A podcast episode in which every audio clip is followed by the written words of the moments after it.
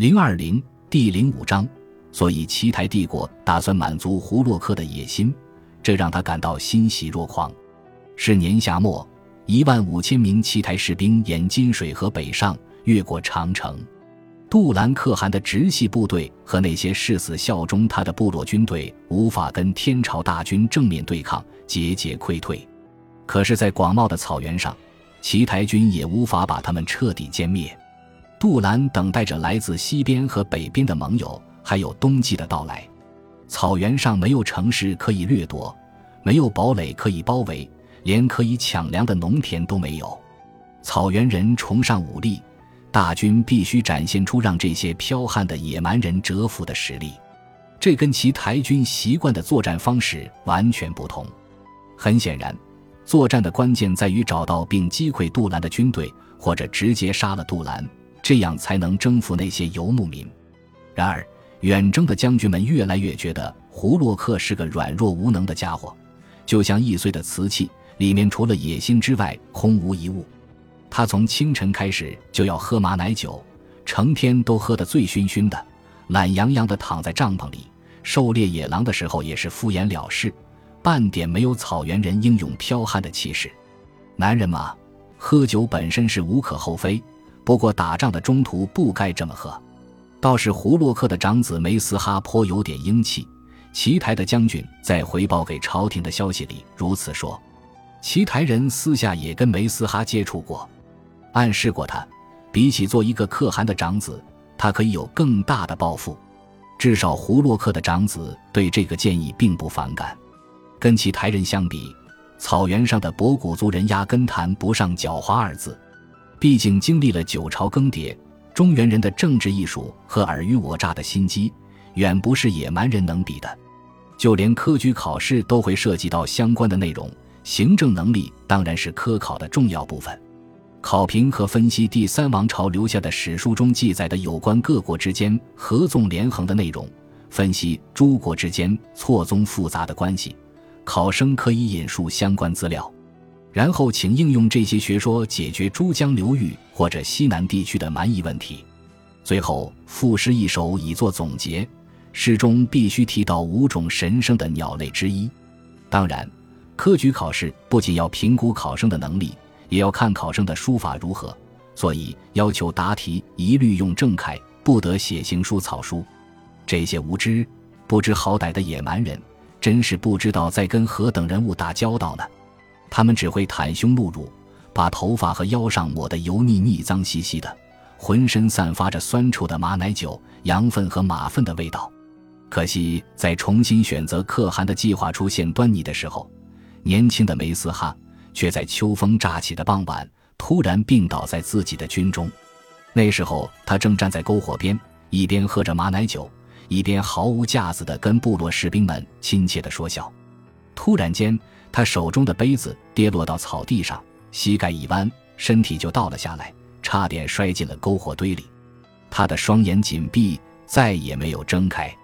他的女人和随从都吓得惊慌失措，纷纷说梅斯哈是被邪恶的巫术祸害了。他们赌咒发誓，肯定是这样。而胡洛克部族那个瘦弱而胆小的巫师，在梅斯哈身边又唱又跳又敲鼓，折腾了一晚上。最终坚持说，这个诅咒梅斯哈的邪灵是由一个他无法对抗的强大巫师召唤而来的，他对此无能为力。不过他提到，在某个湖边有个被称为白巫的人，应该能够解除这个邪恶的诅咒，让梅斯哈的灵魂重新回到身体里。那个湖在北边，要走上好几十天才行。小个子巫师说，他们可以把梅斯哈放在一个密闭的轿子里。虽然不知道他的灵魂能不能在身体周围徘徊这么多天而不散去，不过巫师会尽一切可能延续梅斯哈的生命。虽然希望渺茫，但也没别的法子。不管奇台帝国的将军们怎么看待野蛮人的巫术，他们也只能接受这个办法。两名随军的大夫已经前来诊疗过了，他们为梅斯哈把脉，详细询问了当时的情景，却仍然束手无策。梅斯哈还有着微弱的呼吸，脉搏也在跳动，可就是神志不清，也再没有睁开过眼睛。大夫翻开他的眼皮，发现里面一片漆黑，令人毛骨悚然。梅斯哈能否康复，直接关系到帝国大业。如果他死了，扶持可汗的计划又得重新调整。将军们决定派遣一队骑兵跟着博古人一起北上，以示奇台帝国的友好。而且，如果梅斯哈死了，能够第一时间把消息带回来。将军们都估计他凶多吉少，甚至都提前派人把消息送去新安城了。而统帅那支骑兵小队的人必须能够随机应变，又能全权负责，因为他和他的手下要去的地方离奇台大军非常远，无法及时联系。沈泰、沈高将军的次子被选为这支骑兵队的校尉。沈泰的军阶和资历不符这事，大家心照不宣，却未曾挑明。就算最后出了事，用人的将军们也没什么责任。统领一个骑兵小队深入到危险的地方去。听上去是个光荣的使命，而且还有扬名立万的机会。年轻的校尉有什么可埋怨的？来军队里自然就是要崭露头角，建立军功，否则干脆去大山里隐居算了，吃着野果，喝着山泉，当一名不涉红尘的隐士。草原人信仰着马神和天神，传说天神的儿子就是死神，死神的母亲居住在北部的无底湖中。所以每年冬季湖水都会冻结，还好他们这次不是去那里。无底湖在更遥远的北方，传说还有魔鬼守护着。听说在阴间一切都是颠倒的，河流的源头在海上，太阳从西边出来，冬天长满了绿草，那些死去的人就在草场上躺着，无需埋葬，任由野狼吃掉后，尸体的灵魂就可以升天。餐具和器皿倒挂着，或者被打碎了放在尸体边上；食物也四散洒落，生前用的武器也砸碎了放在身边。这样，死者在阴间就可以继续使用自己的东西。用作献祭的马头被斧头或者刀剑砍得粉碎。据说他们的灵魂也能进入只有黑与白的阴间。而夏日时节里的祭祀中，虽然有成千上万的草原人会聚集在一起。却只有巫师可以享用那些被当作祭品的童男童女。巫师们身上挂着铜镜和铜铃，跳着独特的舞蹈，把脸涂得狰狞可怕，发出各种声音吓退那些前来作恶的魔鬼。每个巫师都有属于自己的鼓，是他们在草原上经历斋戒修炼以后亲手制作的。这些鼓同样用来吓退魔鬼。一般的鼓由熊皮。马皮或者驯鹿皮制成，也由虎皮做的，很稀有，也代表了巫师强大的力量。不过他们从来不用狼皮做鼓。草原人和狼的关系非同一般，只有经历斋戒并完成制蛊以后，才能成为真正的巫师。有的人没有撑过斋戒就死去，也有的人灵魂出窍以后被游荡的魔鬼所杀。魔鬼可以夺取人的灵魂，并把它禁锢起来。非常可怕，而巫师的重要作用就是对抗这些魔鬼，保护普通的男男女女免受恶灵的夺舍。不管是游荡在他们周围的魔鬼，还是被召唤出来的，是的，魔鬼是可以被召唤出来的。他们对此深信不疑，所以相信梅斯哈就是被魔鬼暗算了。沈泰带着自己的三十名骑兵，还有十五名游牧民和那顶装着梅斯哈的轿子，缓缓的北行。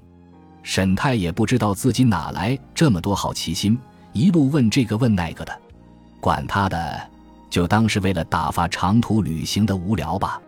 这么日复一日地，他们骑着马往北走，虽然入眼的总是千篇一律的草原景象，不过沈泰一点都没觉得乏味。跟着这些游牧民，总能看到许多稀奇古怪的东西。他们看到过大群的羚羊轻快地跑过草原。